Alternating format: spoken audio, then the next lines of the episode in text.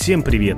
С вами очередной выпуск подкаста «Легко сказать», который в простой и доступной форме знакомит вас с теми знаниями, которые наверняка пригодятся тем, кто выступает публично.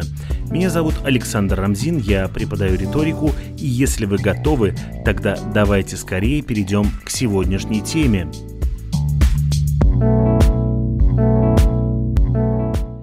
Сегодня я предлагаю поговорить о психологии публичного выступления.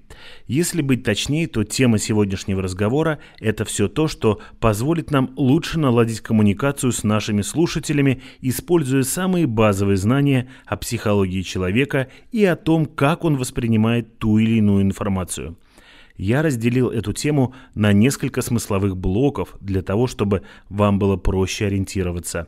И начать я предлагаю с обзора нашей аудитории. Давайте разбираться.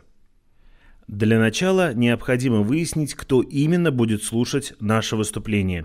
В первую очередь это возраст и социальный статус слушателей. От этого будет напрямую зависеть текст нашего выступления, подача материала, приводимые примеры и многое другое – если вы выступаете перед подростками, следите за тем, чтобы все слова, которые вы используете в своем выступлении, были понятны аудитории. Избегайте сложных терминов и определений, а если без них совсем не обойтись, тогда потрудитесь объяснить аудитории их значение или хотя бы выведите все это на экран. Лучше показаться излишне дотошным, чем остаться непонятым. При этом тон вашего общения с подростковой аудиторией может быть менее академичным, а приводимые примеры должны отвечать интересам и ценностям ребят. Узнайте, какие блоги они смотрят, проанализируйте их записи в соцсетях, так вам легче будет подбирать примеры и отбирать материал – а еще, если значение таких слов, как хайп, вайп или челлендж вам неизвестно, не пытайтесь осваивать весь этот сленг и воспроизводить его перед аудиторией. Вы, скорее всего, приведете их в неверном значении и быстрее оттолкнете от себя часть аудитории. Следующая возрастная категория – это студенты и люди среднего возраста, примерно до 35 лет. У них уже другие ценности и другие запросы – Такая аудитория часто более требовательна к оратору, так что вы тоже можете быть более требовательным. Старайтесь не объяснять таким слушателям прописные истины, а в приводимых примерах используйте успешные молодежные образы из данной возрастной категории – Сленг тут тоже будет неуместен. Однако материал, который вы используете, может быть уже более взрослым, но не поймите меня буквально, пожалуйста. Взрослым не значит пошлым и омерзительным. Сохраняйте уважение к себе и к своему слову, тогда вы сможете претендовать на такое же уважение и от ваших слушателей. Помните, что в этом возрасте многие ищут себя, меняют жизненные приоритеты и место работы, создают семьи. Вот обо всем этом вы смело можете говорить, не боясь, что аудитории будет неинтересно. Третья категория – это люди старшего возраста. У них уже сформированы жизненные ориентиры, поэтому, когда будете готовиться к выступлению перед такой аудиторией, делайте акцент на вечных ценностях – на том, что было и будет актуально. Не бойтесь учить таких людей чему-то новому. Главное, не делать это в нравоучительной форме. Здесь будут уместны такие фразы, как, например, «я сам недавно узнал» или «как выяснилось, теперь у нас есть возможность сделать то-то и так-то». В общем, будьте для таких людей скорее интересным собеседником, нежели наставником. Взрослые люди очень ценят общение, при этом чаще всего неохотно меняют свою собственную точку зрения. Поэтому не старайтесь их в чем-то переубеждать. Просто расскажите о своем опыте и собственных успехах, оставив им возможность выбора, как им жить дальше. Итак, про возраст слушателей мы поговорили, теперь давайте перейдем к их количеству. Сразу расскажу, зачем нам эта информация будет нужна. Дело в том, что психологи выявили зависимость реакции восприятия информации от размера аудитории. В целом выделяют три вида аудитории – малая, средняя и большая. Малая группа обычно не больше дюжины, средняя до 50 человек, все остальное – это, соответственно, большая аудитория. Чем больше слушателей, тем однороднее аудитория. Что это значит на практике?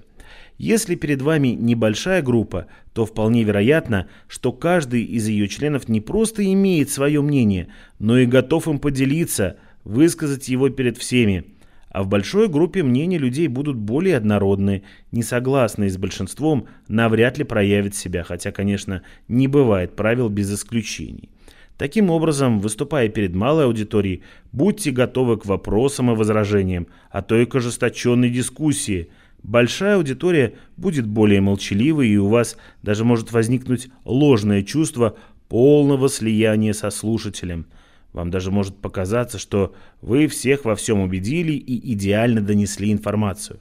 Как дело обстоит на самом деле, можно узнать только получив от вашей аудитории обратную связь. Давайте о ней сейчас и поговорим. Вообще-то форм обратной связи много. Это, к примеру, рефлексия, во время которой каждый по очереди высказывается о вашем выступлении, рассказывает, что он усвоил, а что для него осталось как бы за кадром – Рефлексия более полезна, чем может показаться на первый взгляд. Даже если один из слушателей не обратил внимания на какую-то часть выступления, ее обязательно вспомнит другой.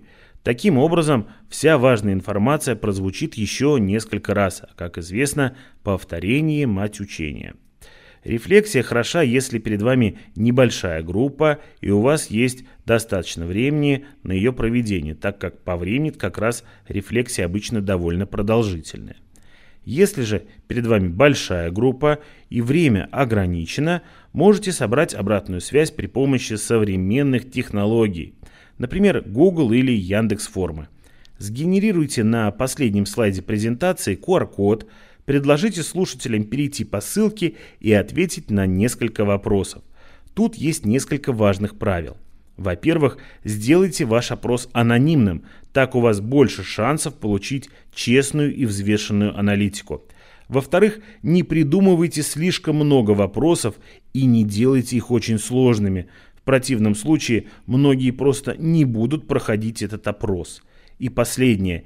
Используйте наряду с текстовыми ответами оценочные шкалы. Иными словами, попросите аудиторию поставить оценку лично вам как спикеру, оценить полезность информации, которую вы дали своей аудитории. Потом вы проанализируете ответы и сделаете для себя полезные выводы, что у вас получилось, а что нет. Итак, мы поговорили о наших слушателях и о том, как правильно установить обратную связь. Теперь давайте перейдем к содержанию выступления. Здесь самое главное все правильно спланировать. В первую очередь узнайте, сколько времени у вас есть на выступление. Во время репетиции и уж тем более выступления держите перед собой таймер, чтобы понимать, сколько времени у вас остается. Помните, что злоупотреблять вниманием слушателей нельзя ни в коем случае, поэтому строго соблюдайте тайминг. Если вы, к примеру, читаете лекцию, то уместно будет сделать перерыв, а если перемену вы по каким-то причинам делать не хотите, предложите аудитории в качестве перерыва выполнить какое-то задание. Смена слушания на другой вид деятельности очень хорошая альтернатива, особенно если задание будет интересно выполнять. Все самое главное, что слушатели должны усвоить из вашего выступления, необходимо расположить в начале и в конце выступления, когда внимание аудитории к вам максимальное. И помните, что одним из правил риторики является правило ориентации адресата. Если объяснять проще, то аудитория должна быть информирована, в какой части вашего выступления она в настоящий момент находится. К примеру, если вы разбираете несколько вопросов, их надо перечислить в самом начале выступления – по завершению одной части напомнить слушателю, что он молодец, с первой частью разобрался, и мы переходим ко второй. В общем, берегите свою аудиторию и предлагайте ей по возможности разные формы работы. Давайте отдохнуть своему голосовому аппарату и аудитории от своего голосового аппарата.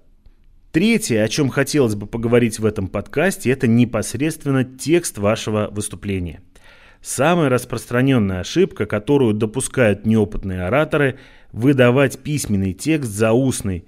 И снова психология. Дело в том, что когда мы видим написанное предложение, мы воспринимаем его целиком, и даже если мы что-то вдруг упустили, глаз автоматически вернется к началу и перечитает все, что оказалось непонятным. Со сказанным словом все иначе. На слух человек в принципе плохо воспринимает любые сложные предложения. Сюда же относятся многочисленные причастные, иди, причастные обороты – Письменный текст они украшают, а речь, наоборот, портят. Так что внимательно посмотрите на текст, с которым вы собираетесь выступать, и если вы найдете в нем сложные предложения, смело делите их на два, а то и на три. Не забывайте про смысловые части текста.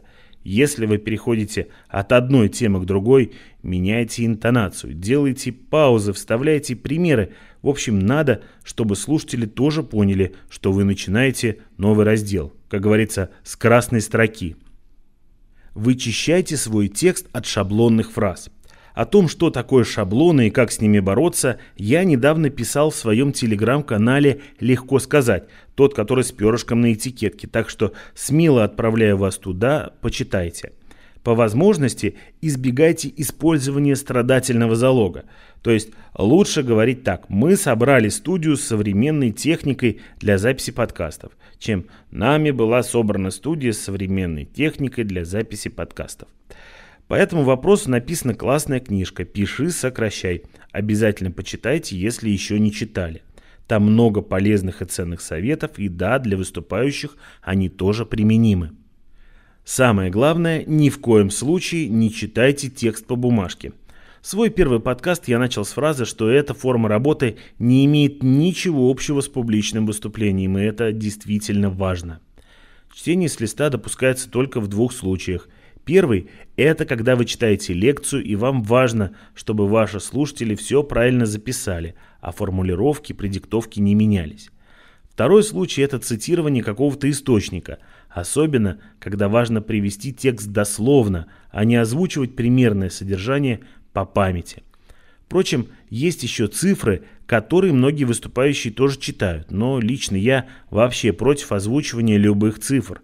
Точную инфографику с цифрами можно привести на экране, а вслух произносить приблизительные числа. К примеру, число 9835 может звучать как почти 10 тысяч. Число 50 можно озвучить как полста, 12 как дюжина и так далее.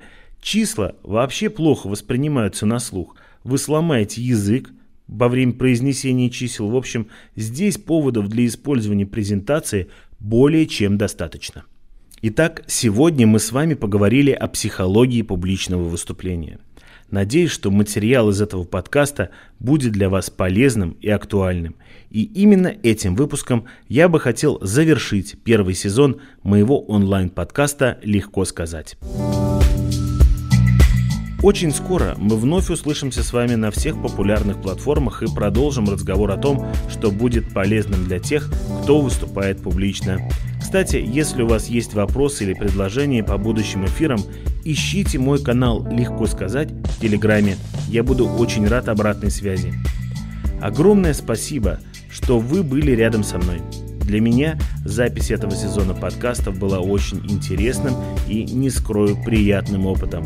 Меня зовут Александр Рамзин и до новых встреч! thank you